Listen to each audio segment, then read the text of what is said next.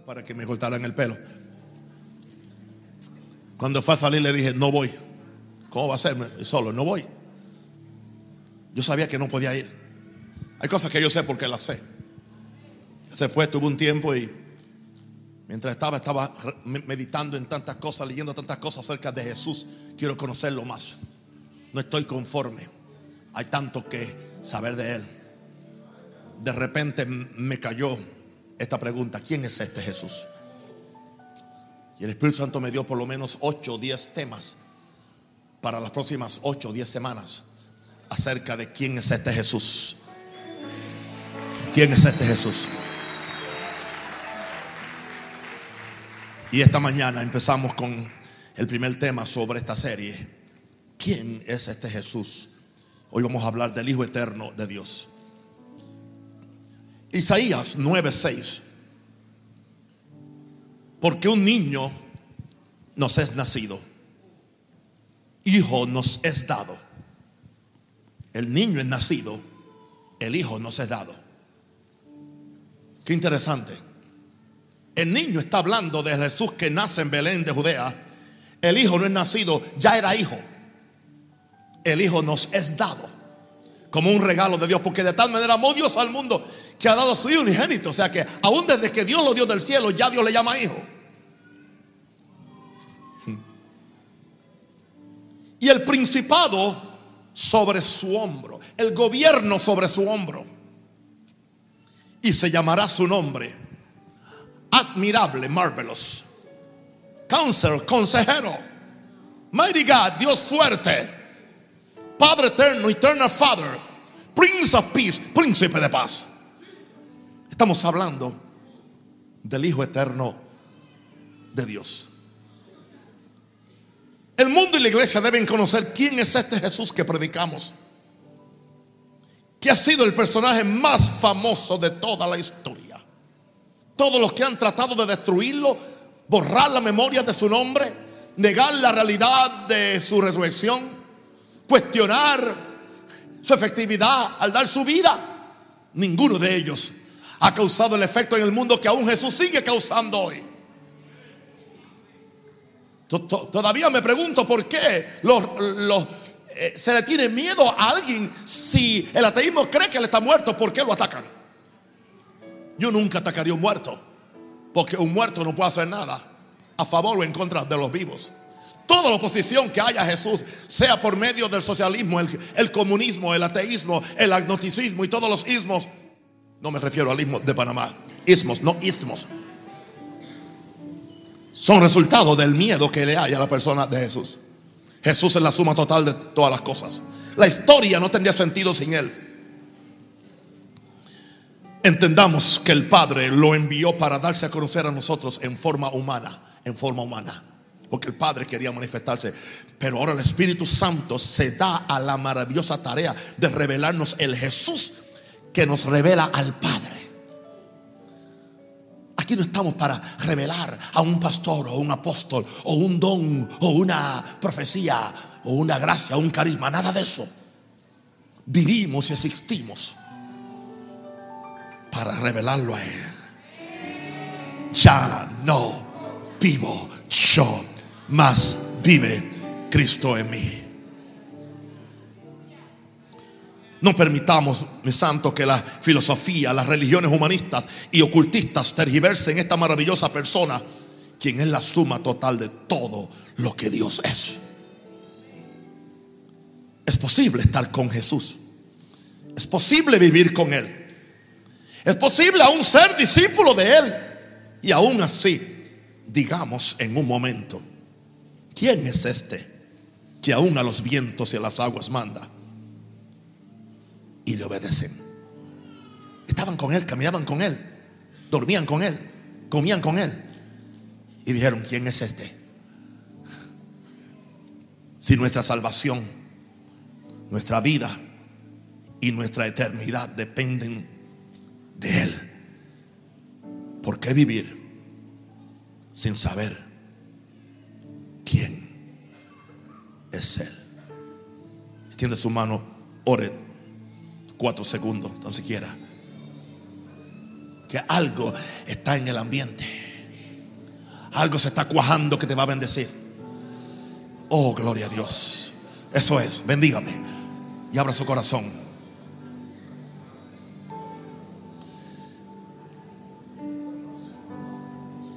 El cristianismo es la revelación de una persona, no de una doctrina. Una doctrina no salva a nadie. Jesús sí salva. Hablemos del Hijo Eterno, que es Dios. Y siempre ha existido. Juan capítulo 1, verso 1 al verso 3. Juan que había estado muy cerca de Jesús. Juan que podía oír los latidos de su corazón cuando ponía su, su cabeza sobre su pecho. Llegó a conocerlo. Tanto así que al único que se le dio la revelación de Jesús en Apocalipsis fue a Juan.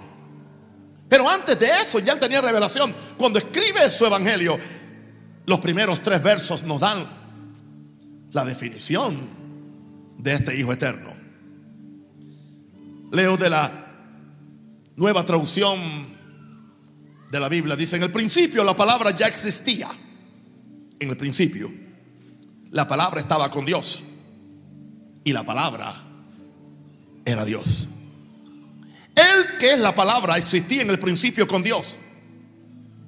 Dios creó todas las cosas por medio de Él.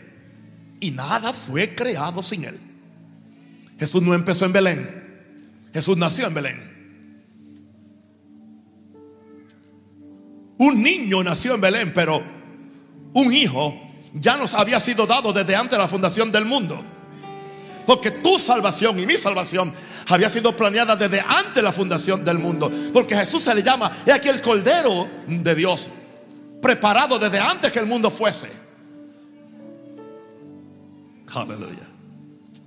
Veamos algo en estos versos. Vamos a parquearnos aquí por algunos minutos. Al igual que Génesis 1, Juan capítulo 1 simplemente establece una verdad sin dar más detalles. Porque es un concepto de fe. Es algo que se toma por la fe. Moisés no explicó de dónde viene Dios y cómo sale Dios. Moisés que conocía a Dios y que tuvo comunión con él. ¿Cuántas veces en el monte Sinaí? Y que conocía a Dios y hablaba con Dios cara a cara. Simplemente él sabía lo que dijo en Génesis 1.1. En el principio Dios. No importa lo que diga Darwin, no importa lo que diga la, teoría de la evolución, que es teoría, nunca se ha probado. Y la gente escoge, se requiere más fe para ser un ateo que para ser un, cristiano.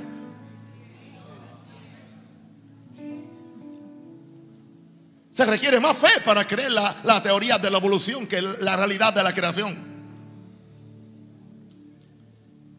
Tristemente que aún la iglesia y los teólogos tratan de reconciliar evolución con creación. No hay tal reconciliación. En el principio creó Dios. En el principio. Él no explica de dónde salió Dios. Si tú puedes explicar de dónde eh, salió Dios ya, ya no sería Dios. ¿Y qué es lo que hace ahora Juan? Juan hace lo mismo, pero ahora Juan habla del, Hijo en, en Juan 1. En el principio la palabra ya existía. En el principio era el verbo, dice nuestra versión el verbo estaba con Dios y el verbo era Dios y, existía con Dios. Esta persona que se llama la palabra o el verbo existía. Era la compañía de Dios desde el principio. ¿Y que es el principio? Yo no sé. Y no me interesa. Yo no vivo para explicar a Dios, yo vivo para predicarlo mientras lo explica, pierde su sustancia, pierde la fe. Esta persona que se llama la, la, palabra existía, era compañía de Dios. Dios tenía compañía en el principio. Tenía un hijo.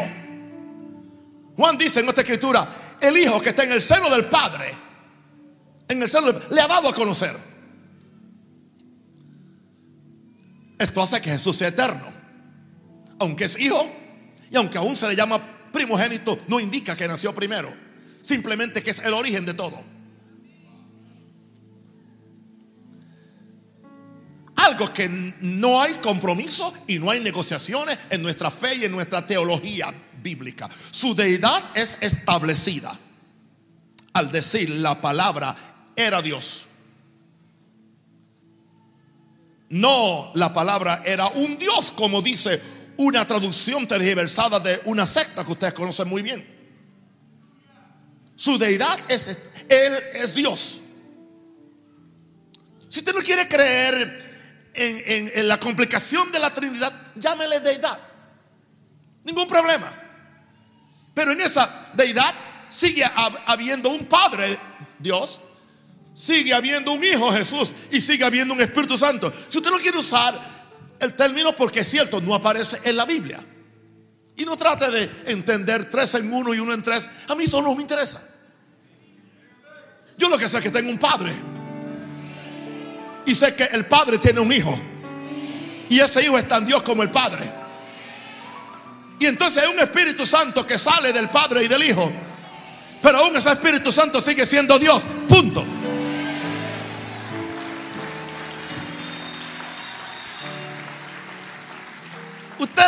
Fe al, cristianismo, se queda con otra filosofía o con otro ismo.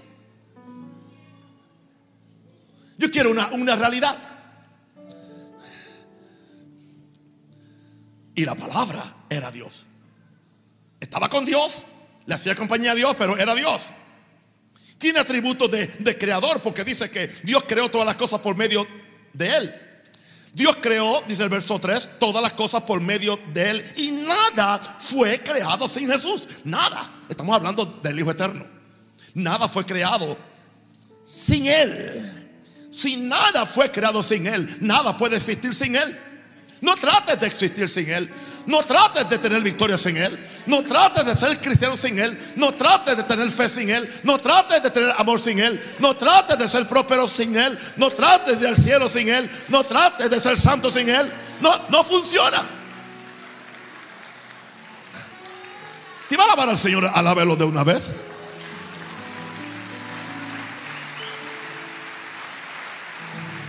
Wow tiene atributo de creador porque Dios creó todas las cosas por medio de Él. Ahora, dice el otro verso, creo que el verso 4 dice, en Él estaba la vida. Y la vida era la luz de, los hombres. Entonces, si en Él estaba la vida, digamos entonces que Adán tenía la vida de Dios, que también es la vida de Jesús. La vida de Jesús no empezó en Belén y la vida de Jesús tampoco empezó cuando Él se levantó de los muertos. Ya Él era la vida y tenía la vida. Aleluya. Cuando se habla de la creación del ser humano, ¿qué, dijo? ¿Qué, dijo? ¿Qué dijo Elohim? ¿Qué dijo Dios? Dijo, hagamos al hombre a nuestra. ¿Por, qué hagamos? Porque no dije, voy a hacer al hombre? Porque está hablándole al hijo, comparte, está está en una conferencia con el Hijo. Vamos, hagamos al hombre. Espíritu Santo, hagamos al hombre. Hagamos al hombre. Hagamos al hombre. Se le llama la pluralidad en la deidad. Si no quiere llamarle la Trinidad. A nuestra imagen y semejanza. No a mi imagen.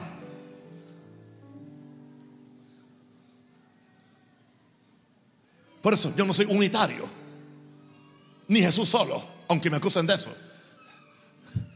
Hay un Dios Padre que se llama Jehová, el gran yo soy, el eterno.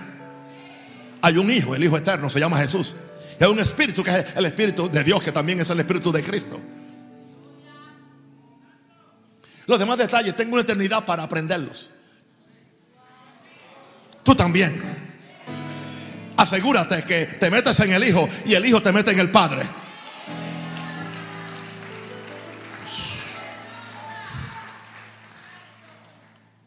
Así que cuando Adán tenía la vida de Jesús, será por esa razón que Jesús se le llama el postrer Adán. Y la vida que Adán tenía, que la perdió, Jesús vino y te la restauró. Así que tú no puedes vivir por, debajo de los privilegios que tenía Adán. Se va a definir la salvación en una forma aún más amplia que lo que se ha entendido. La salvación es más que perdón de pecados. La salvación es devolviéndole al ser humano todos los atributos, toda la deidad, toda la fe, toda la sustancia, toda la gloria y todo lo que Adán poseía en el principio, juntamente con su autoridad. Salvación sin redención te deja medias. Wow. Ahora, número dos, o letra B. Jesús certifica personalmente que Él estuvo antes que el mundo fuese.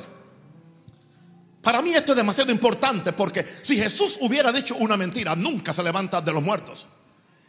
Si Jesús hubiera dicho una mentira, no calificaba para ser, he aquí el Cordero de Dios que quita el pecado del mundo, un Cordero santo, sin mancha y sin y, contaminación. Dice que en su boca no se halló mentira. Entonces vamos a ver lo que él dijo del mismo y del Padre. My God. Juan 17:5, la gran oración intercesoria de Jesús. Ahora pues, Padre, glorifícame tú al lado tuyo con aquella gloria, aquella gloria que tuve contigo antes que el mundo fuese, my God. En su gran oración de intercesión, Jesús manifiesta su melancolía y su necesidad de su estatus que tenía con el Padre antes que el mundo fuese. Jesús experimentó lo que un verdadero hombre o mujer de Dios experimenta cuando entramos en la presencia de Dios por medio de la oración y la adoración. Jesús experimentó el deseo de irse con el Padre. Mírenme bien. Yo he tenido momentos de gran comunión con Dios, de gran comunión con Jesús, cuando no me molestaría irme. Y en, eso, en esos momentos no pienso en Minerva, no pienso en mis cuatro hijos, no pienso en mis nietos ni en ustedes tampoco. Porque en ese, en ese momento Jesús me tiene posesionado, me tiene ilusionado, me tiene apasionado, me tiene conquistado, me tiene apresado.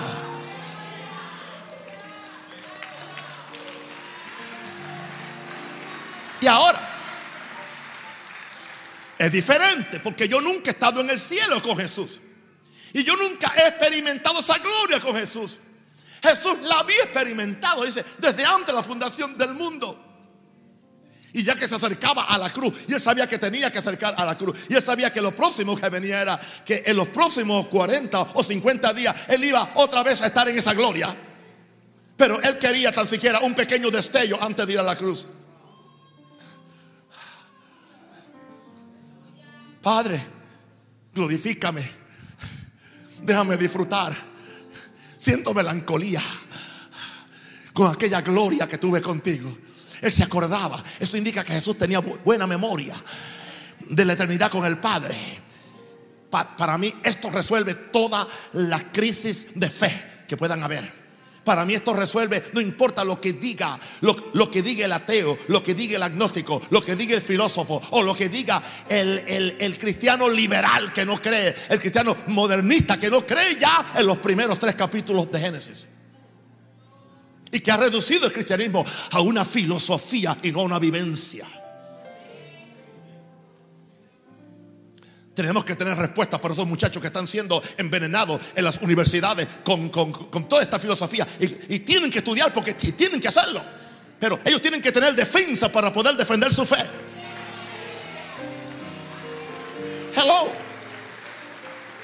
Hay que predicarle un evangelio inteligente, pero ungido y poderoso y sobrenatural.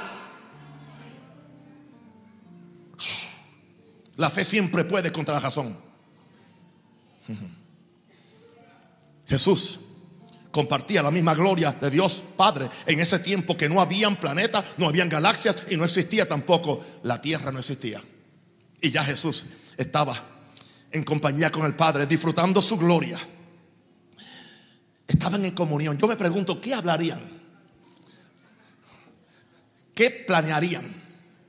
Yo sé una cosa que planearon una cosa que planearon, una de ellas fue, estaban en la eternidad y dice, y dice, abril 5 del 1946, queremos que nazca un, un muchacho. Sí, Señor. Hijo de Juan Rosario y Virginia Galarza. El papá le va a poner el nombre porque cree que él se lo pone, pero no. Yo, yo, yo ya puse la mente del papá que nazca que se va a llamar Naún. La palabra Naún significa consolador. Aleluya. Y he planeado que él, que nazca en una atmósfera bien religiosa, pero bien santa. De forma que cuando Él conozca la gracia, nunca entre en el extremo de salvo, siempre salvo, y en el extremo de que puedes pecar y te, vas al cielo. Eso lo hacían en conferencia. ¿Qué algo más estarían hablando? Posiblemente en una de esas conferencias que cuando ellos estaban en la eternidad, hablan uno con el otro, están allá haciendo una, una, una, una, una reunión en la cumbre. Está el Padre, está el Hijo, está el Espíritu Santo. Y digo, bueno, pero vamos a ser un hombre, porque yo necesito un hombre, necesito alguien con quien yo compartir toda esta sustancia que tengo y este amor. Y, además de compartirlo con el Hijo y con el Espíritu Santo, necesito un hombre, pero ese hombre también va a gobernar algo que yo voy a hacer en el futuro, un planeta que se llama Tierra. Y necesito un virrey para esa tierra. Pero ¿qué sucede? Yo sé que ese hombre va a pecar porque uno de mis, de, mis ángeles se me va a revelar. Pero yo necesito un voluntario aquí que se ofrezca a morir por los hombres después que pequen para que lo salve. Y está el Espíritu Santo en un lado y dice, yo no. Y está el Hijo. Y dice, envíame a mí. Por eso él dice, he aquí que vengo, como en el libro está escrito acerca de mí. Jesús no fue un accidente de la historia. Jesús fue el plan eterno de Dios para Dios salvar a esta humanidad.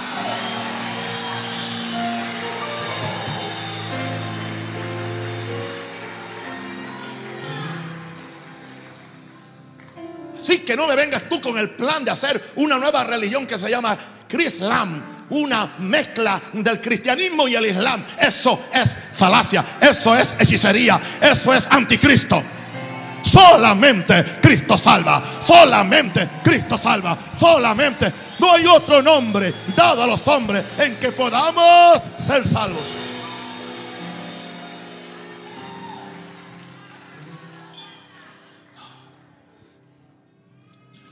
Un detalle que muchos no le hemos dado importancia en ese tiempo, antes que empezara el tiempo, ya había un idilio de amor entre el Padre y el Hijo Jesús. Atmósfera de amor. De amor. ¿Por qué? Porque Jesús lo menciona en, en, el verso 24 de Juan 17. Padre, aquellos que me has dado, quiero que donde yo estoy, también ellos estén conmigo para que vean mi gloria. Para que tú veas su gloria. Porque me has amado. Me has amado desde antes de la fundación del mundo. El hecho de que Jesús fue amado por el Padre antes de la fundación del mundo nos reitera que Dios siempre ha sido lo que dijo Juan, Dios es amor. En la eternidad ya se amaban. Jesús también tiene melancolía. Me acuerdo de aquel amor, de aquella comunión que teníamos. Yo quiero regresar a eso. Es cierto que yo amo la humanidad y voy a dar la vida por él, pero yo quiero regresar al seno del Padre. Y un día regresó. Estaremos aquí hablando muchas cosas en las próximas 10 semanas o algo. Vamos a hablar después qué pasó desde la cruz hasta el trono. Algo más que simplemente perdón de pecados. Algo más que eh, escapar del infierno e irte, irte por una raya al cielo. No, no, no. No. Es evidente entonces que Jesús fue objeto del amor eterno del Padre. Escúcheme bien, Jesús sabe lo que es ser amado por el Padre. Pero Jesús en él mismo tiene esa misma disposición hacia la raza humana, hacia los hombres. La misma disposición. Como el Padre me amó, yo los amo a ustedes. Yo quiero decirle a ustedes, hermano, yo creo en santidad. Yo creo, yo creo en justicia. Pero si el Evangelio de Jesús no regresa a la motivación y al motriz del amor, no vamos a cambiar este mundo. Y la iglesia sería cada día reduciendo más. La fuerza conquistadora se llama el amor. El amor de los mártires, el amor de los primeros cristianos arrodilló un imperio. Sea como sea la idea que tenga de Constantino, eso no viene al caso ahora. Dios se le reveló. De lo que él se después otra cosa. Un imperio no resistió el amor de los mártires. Ellos no entendían por qué morían en la arena. Ellos no entendían por qué no maldecían a Dios. Ellos no entendían por qué ellos hablaban más de una vida futura que la de ahora. Y aún el mundo no sigue entendiendo. Yo creo en bendición. Yo creo en prosperidad. Pero hermano, lo que aquí se padece no es nunca de comparar con la gloria venidera que en nosotros ha de manifestarse. Alguien diga aleluya. ¿De qué le vale al hombre ganarse a todo el mundo y que al fin pierda su alma? Si pudiera vivir 100 años, es de ñapa. Pero ¿qué son 100 años en comparación con la eternidad? Eternidad. Alguien dijo, ¿cómo definimos la eternidad? Alguien dijo, Ve a una playa bien, bien, bien llena de arena y consigue un, pajarito. Y dile al pajarito que empiece, empiece a transportar toda la arena de esa playa a otro lugar en en el universo. Él dijo, cuando el pajarito termine, termine de transportar todos los granos de arena, la eternidad acaba de empezar.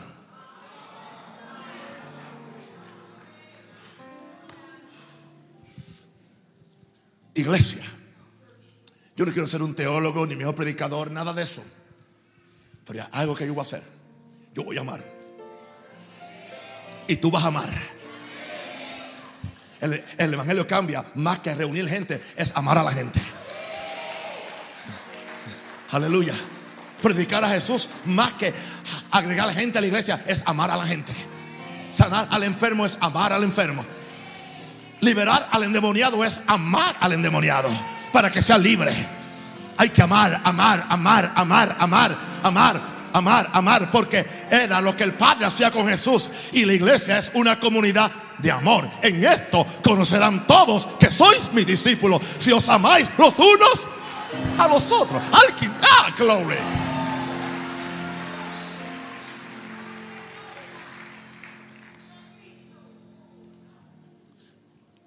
Tercer punto de mi mensaje, son cuatro. Este Jesús precede a todas las cosas porque es el creador de ellas. Precede, es antes. Por eso, hermano, a mí las cosas no me esclavizan, ni me, ni me maravillan, ni me sorprenden. A nada. Puedo correr un caballo viejo o puedo ir en, un, en un Bentley, carro de medio millón de dólares. No me hace diferencia. Porque Él precede a todas las cosas. El hombre espiritual nunca es materialista. Es espiritualista. No dije espiritista. Colosenses 1, 15 al 17. Hablando de Jesús. Él es la imagen de Dios invisible. El primogénito de o sobre toda creación. Es una traducción más, más correcta. El primogénito sobre toda creación. Porque en Él, en Cristo, fueron creadas todas las cosas. Las que hay en los cielos, las que hay en la tierra, visibles e invisibles. Sean tronos, sean dominios, sean, sean principados, sean potestades. Oh, glory to God.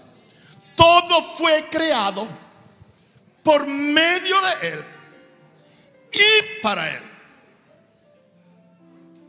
Por eso, yo no pido excusas si Dios me bendice financieramente. O si Dios me bendice materialmente. Todo fue creado por Él y para Él. Y yo soy de Él. Y Él es mío. El que no escatimonia a su propio Hijo, sino que lo entregó por todos nosotros, como no nos dará también con Él todas las demás cosas. A mí no importa que alguien cree en el Evangelio de la pobreza y la miseria. Yo creo en el Evangelio del reino, pero en el Evangelio del reino hay bendición. Y Dios quiere bendecirte. Todo de Jesús. Y Jesús es mío. Aleluya. Y su bandera sobre mí es amor.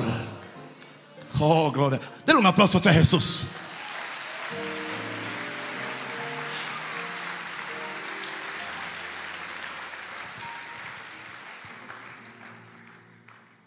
Y Él es antes de todas las cosas. Y todas las cosas en Él subsisten. Las cosas sin Él se desintegran. Y tú sin Él también te desintegras. Dios ha venido a ser visible al Dios invisible porque Él cargó la imagen de Dios. A un Dios invisible, Él lo viene a ser visible. Él es el origen o la razón para que todas las cosas fueran creadas. Todo fue creado en Él por el Padre como un regalo y herencia del Padre para su Hijo. Dice que todas las cosas fueron creadas por Él y para Él. Al fin de cuentas, todo le pertenece a Jesús. Y como consecuencia a nosotros, que somos sus hermanos, e hijos de Dios. Está bien que los pecadores hagan lo que quieran hacer y sigan con la avaricia, con la mentira, con todo lo que hacen para creen que son dueños del mundo. Yo puedo esperar a la eternidad. Yo puedo esperar al milenio. Está más cerca que lo que pensamos. Tranquilo. Por ahora vivo por fe. Luchando en el espíritu y no permitiendo que el diablo me quite lo que es mío. Pero va a venir un día cuando yo voy, yo voy a pisar lo que la gente pierde la salvación por ello. El oro. Calles de oro.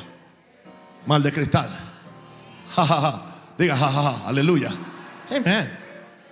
Entonces, ¿por qué? ¿Por qué? ¿Por qué? ¿Por qué tú vas a perder la salvación por el, el oro y la plata? ¿Por qué tú vas a perder? En el cielo, el oro es que asfalto.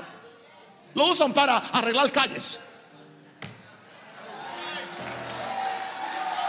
Alguien diga aleluya. Aleluya.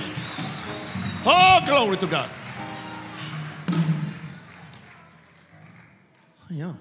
¿Tú crees que yo voy a perder la salvación por una perlita de, de 20 mil dólares o de, o de 50 mil dólares? Que tengo que ir a robármela y a traérmela ilegalmente de un país para que la aduana me encuentre y me, y me meta a la cárcel. ¿Para qué? ¿Para qué, hermano? Cuando una sola puerta de una ciudad es una perla. Una puerta. ¿Y qué grande es? Cuando usted conoce a Jesús, nada le impresiona. Las cosas vienen, las reciben, las disfruta, las reparte, las comparte, pero nunca te esclavizan. Diga, soy libre.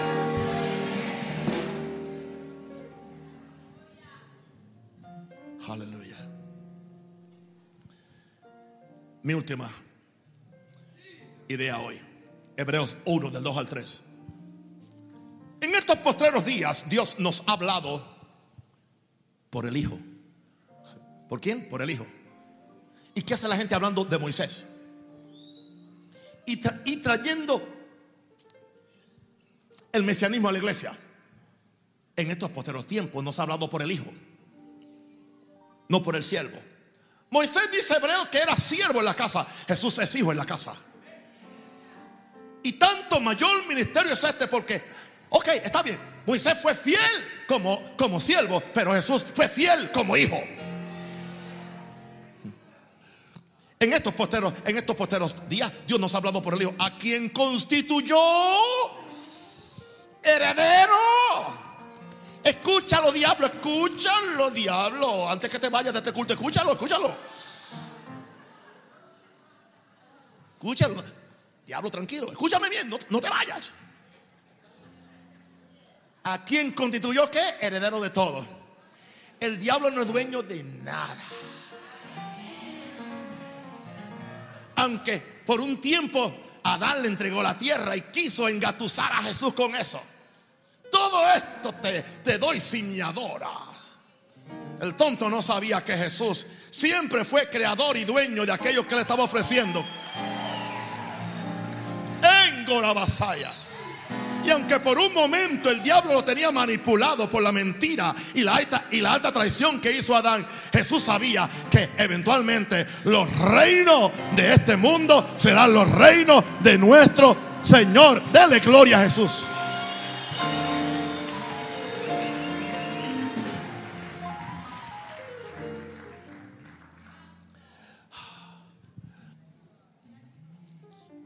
Y por quien asimismo hizo el universo, el cual siendo otra vez el resplandor de su gloria y la imagen misma de su sustancia y quien sustenta todas las cosas con la palabra de su poder. Escúcheme bien, esto me lo dio ayer el Espíritu Santo. Estos posteros tiempos requieren una, una revelación, no una religión, no una filosofía de vida, sino una revelación de Jesús. Porque la revelación de Jesús es para estos postreros tiempos. Y eventualmente, y lo profetizo, la gente no se van a conocer como evangélicos, católicos, apostólicos, bautistas, metodistas, presbiterianos, asambleas, cuadrangulares o de Dios, nada de eso.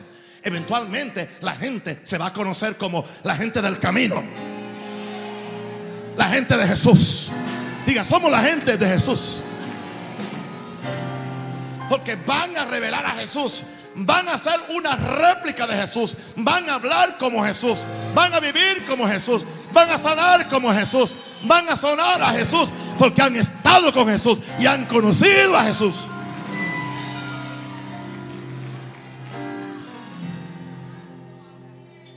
Sucede todo lo que Dios nos quiere decir hoy viene en la persona de, su Hijo. Así que mejor que oigamos al Hijo. Si nos ha hablado por el Hijo, oigamos al Hijo. Leamos los evangelios. Veamos después cómo lo hicieron en el libro de, los Hechos. Y después vayamos donde Pablo especialmente para que Pablo nos dijo qué fue lo que el Hijo le dijo del mismo. Porque Jesús se le reveló a Pablo como a ningún hombre antes se le había revelado.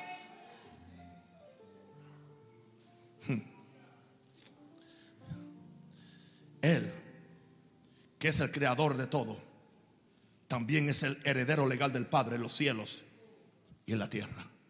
Él es todo. Si lo vemos a Jesús, vemos al Padre. Porque Él es la imagen de la misma sustancia. Vendrá la revelación de Jesús como el sostenedor de todas las cosas. Yo quiero oír al Hijo. Yo estoy cansado de oír doctrinas, teología, reglas, regulaciones, estructuras, concilios, ministerios, todo eso. En estos posteros días, Dios nos ha hablado por el Hijo. ¿Quién está escuchando al Hijo? Con todo respeto pobres testigos de Jehová que no están oyendo al Hijo. Si no oyen al Hijo, no pueden ir donde Jehová. Pobres mormones que dicen que él, simplemente es un ángel exaltado.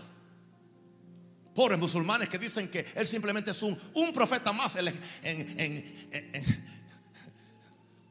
el grupo de profetas. No, no, no, no. Él, él es más que un profeta. Él es más que un apóstol. Él es más que un maestro. Él es más que un pastor.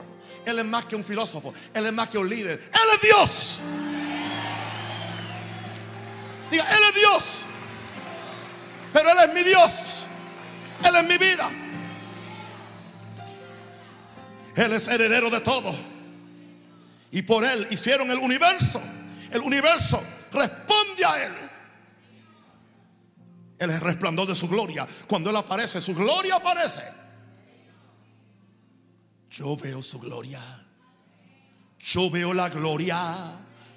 Yo veo la gloria de Jesús. Yo veo la gloria. Yo veo la gloria. Yo veo la gloria del Señor. Cristo es la gloria. Cristo es la gloria. Por eso Cristo en vosotros. Yo pensaba en esta mañana, Cristo en mí es la esperanza de gloria. Yo tengo esperanza de gloria. Está en Él. Él está en mí. Literalmente. Gloria a Dios. Yo no tengo que perderme. Ni perder nunca la, salvación. Si yo camino en esa fe. Si yo camino en Él.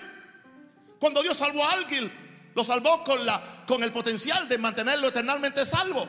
Porque Él puede salvar perpetuamente a los que por Él se acercan a Dios. De que la doctrina se haya usado en otra forma conceptual. Yo no estoy hablando de eso. Él puede salvarte perpetuamente. Si te acercas a Él siempre. Si estás en Él y Él está en ti. No hay forma que puedas perderlo. Si te mantienes en Él. Porque Él es quien da vida a todas las cosas. Él es quien sostiene todas las cosas. Aleluya.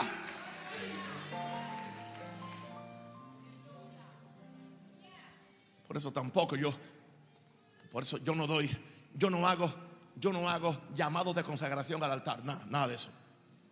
Para que te vuelvas a salvar cada domingo. No, no, o eres o no eres.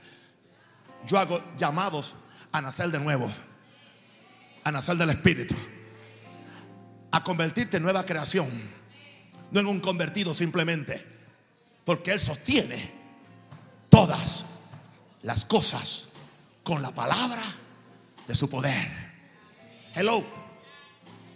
La cruz no lo estaba sosteniendo a él. Él estaba sosteniendo la cruz.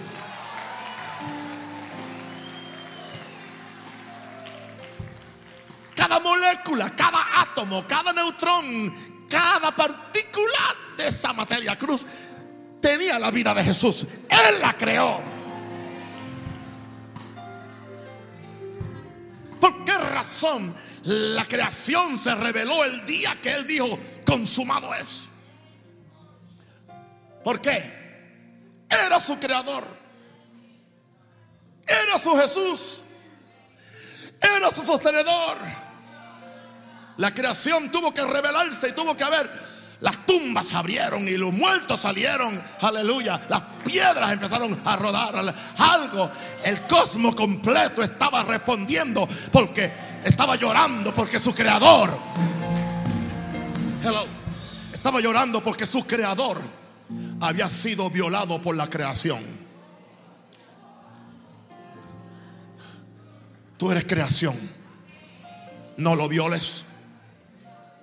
No lo manipules. No mientas de Él. No lo uses para tus propios intereses egoístas. Ámalo. Adóralo. Respétalo. Levanta las manos. Ponte de pie conmigo. Y empieza a adorarle. Empieza a adorarle.